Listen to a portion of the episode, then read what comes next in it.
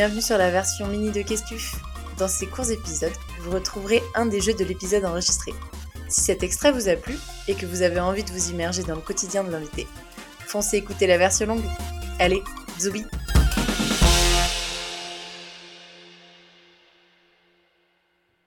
Alors, le premier jeu de ce podcast, c'est le Ask It Quiz.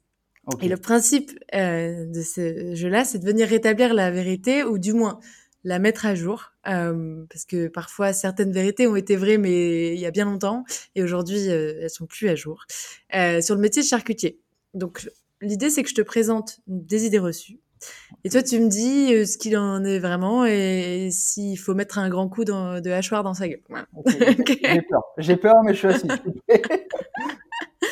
du coup, au vu de l'origine du métier de charcutier qu'on appelait charcutier, euh, parce que du coup, il s'occupait des chairs du cochon. On pourrait penser que tu travailles uniquement le cochon. Pas du tout. Est-ce que c'est le cas? Pas du tout. Pas du tout. Pas du tout. Euh, c'est ça qui est intéressant dans le métier de charcutier, euh, c'est qu'on travaille pas que le, cochon, on travaille aussi beaucoup la volaille. On travaille la volaille. toutes les volailles? Toutes les volailles, ouais. Toutes les volailles. On travaille toutes les volailles dans différentes charcuteries.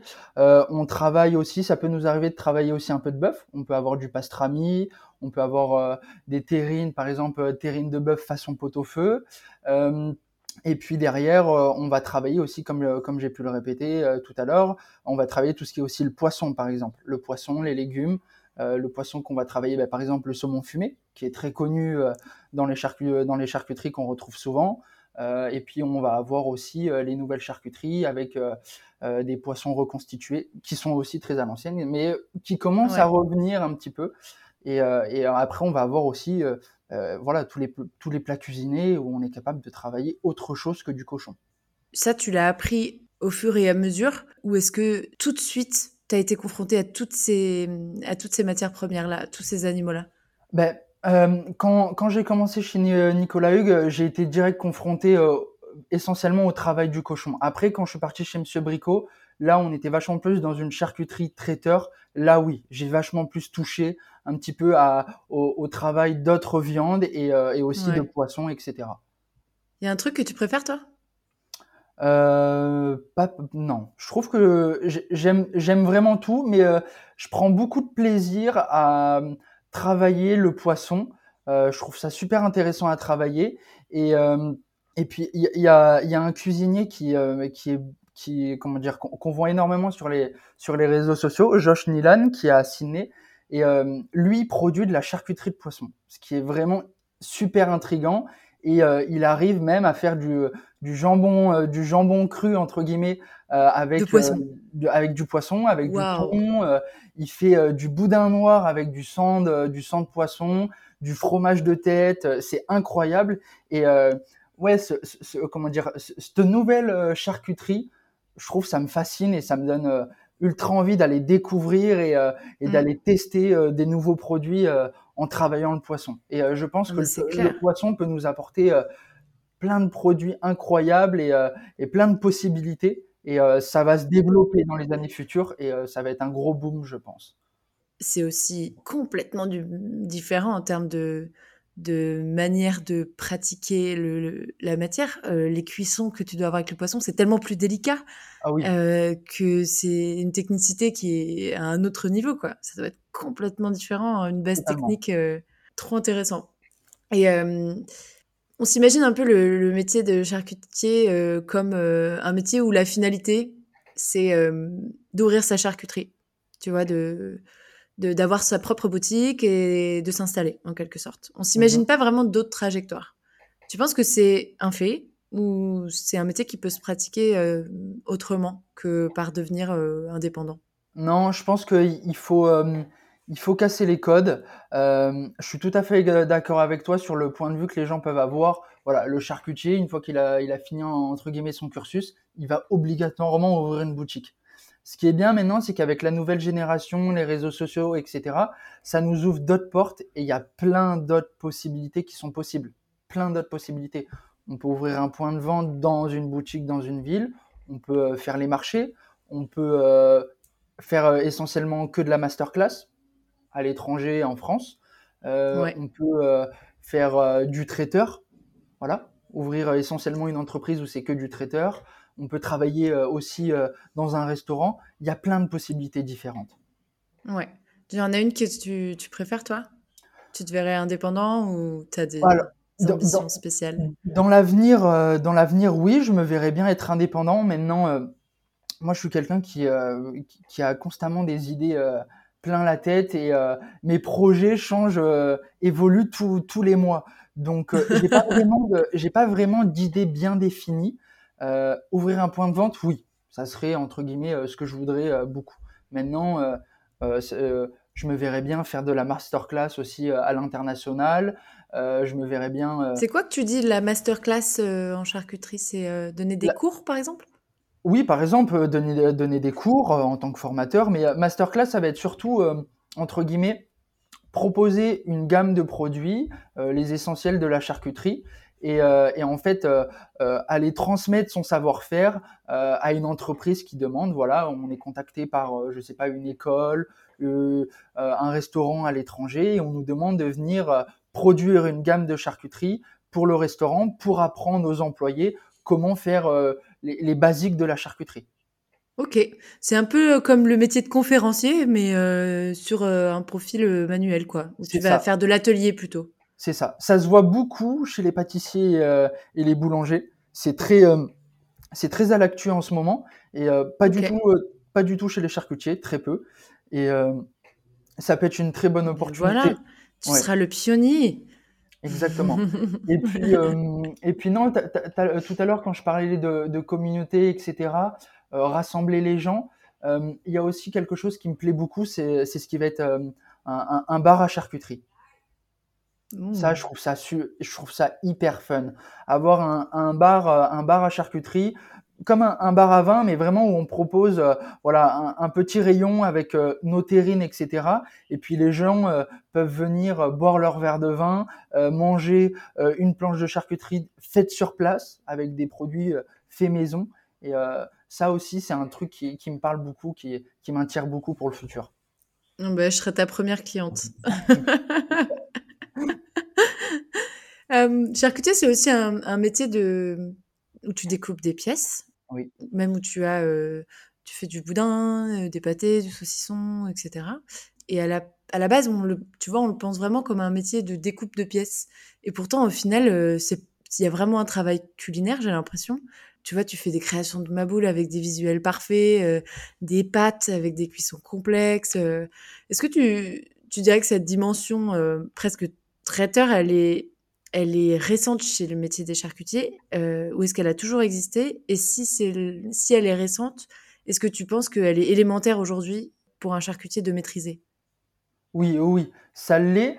En fait, je pense que ça l'a toujours été, mais euh, ça n'a jamais été euh, le terme. J'aime beaucoup le terme culinaire et on n'en a pas souvent parlé. Ça fait que depuis quelques années où euh, on a un, meilleur ouvrier, un meilleur ouvrier de France qui en a parlé, qui, a donné le terme charcuterie culinaire. Et euh, ça définit vraiment bien le métier de charcutier euh, qu'il n'y avait pas avant où on parlait pas de quelque chose de culinaire. Mais oui, le métier de charcutier, on parle de cuisiner un morceau de viande. On cuisine une viande pour qu'elle soit consommable au client. Comme j'ai dit, fumée, cuite, etc. Ça, c'est bien bien de le dire. Mmh.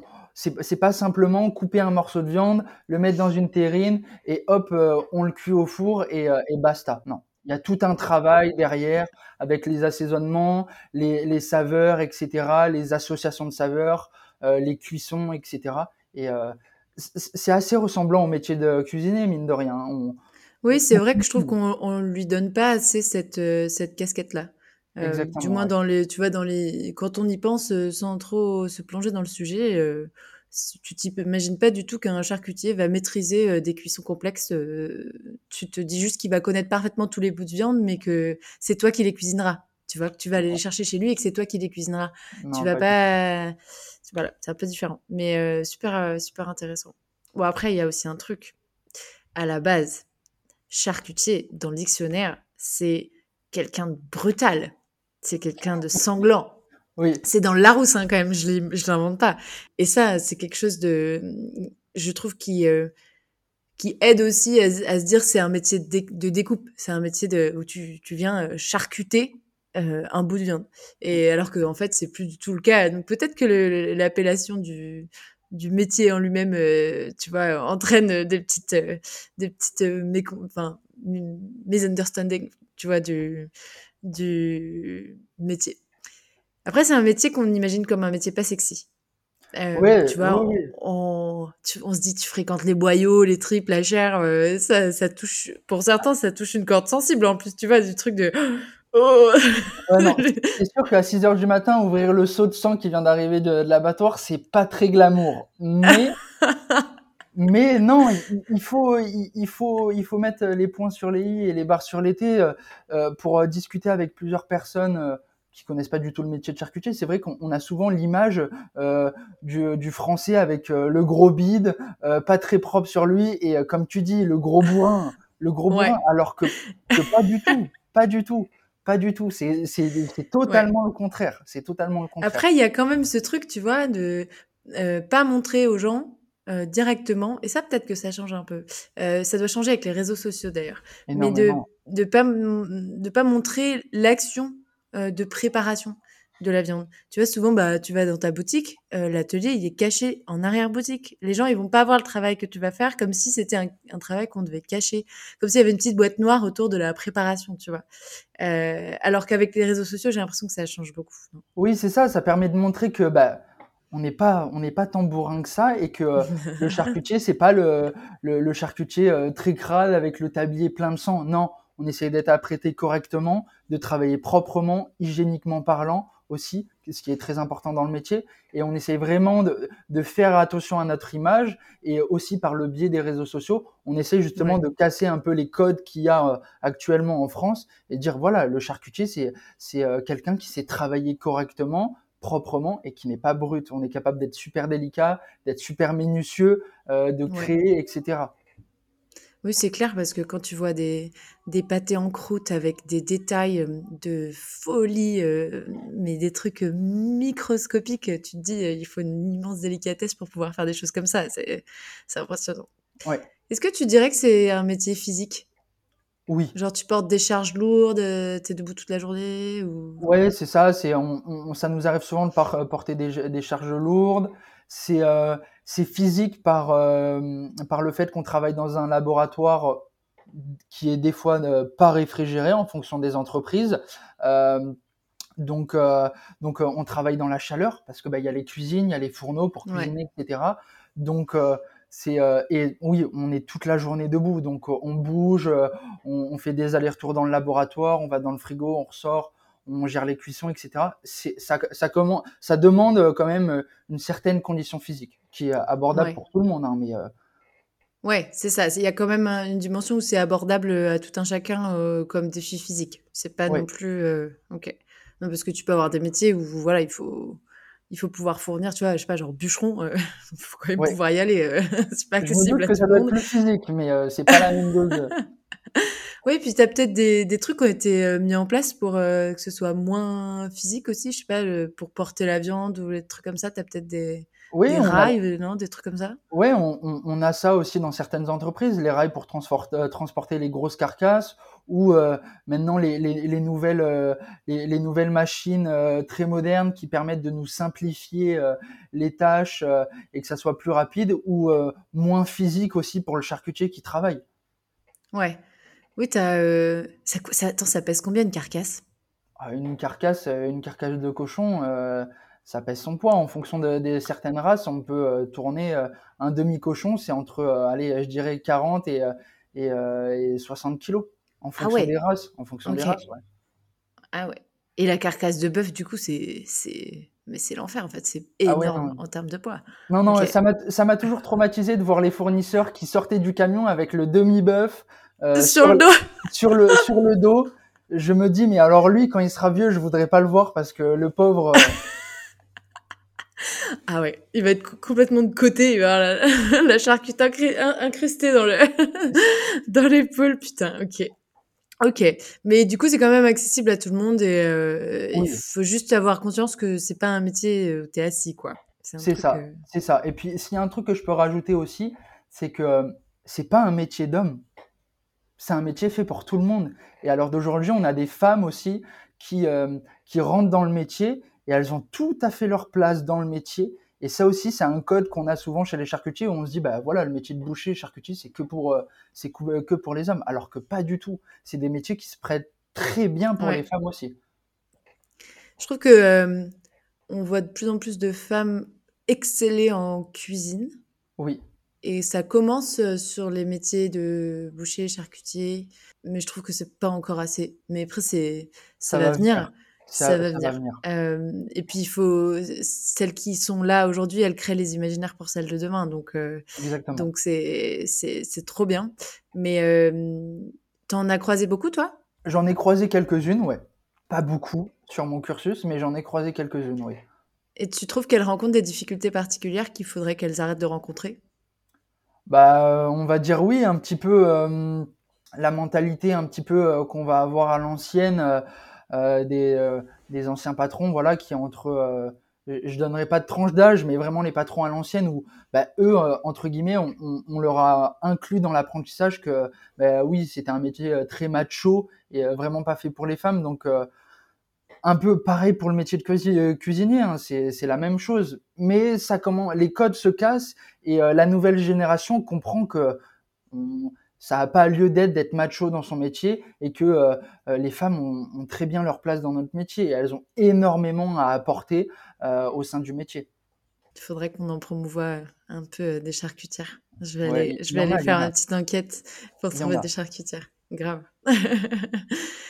Merci à tous d'avoir écouté cet épisode. Si vous avez passé un bon moment, je crois que ça m'aide à être visible si vous notez le podcast 5 sur 5. Après, j'ai franchement pas creusé l'algo mais je me dis que si tout le monde met 5 sur 5, ça va juste me faire kiffer, et c'est le principal. Si vous voulez en savoir plus et m'aider à préparer mes épisodes, rendez-vous sur le compte Instagram de Questuf, questuf.podcast. Allez, zoubi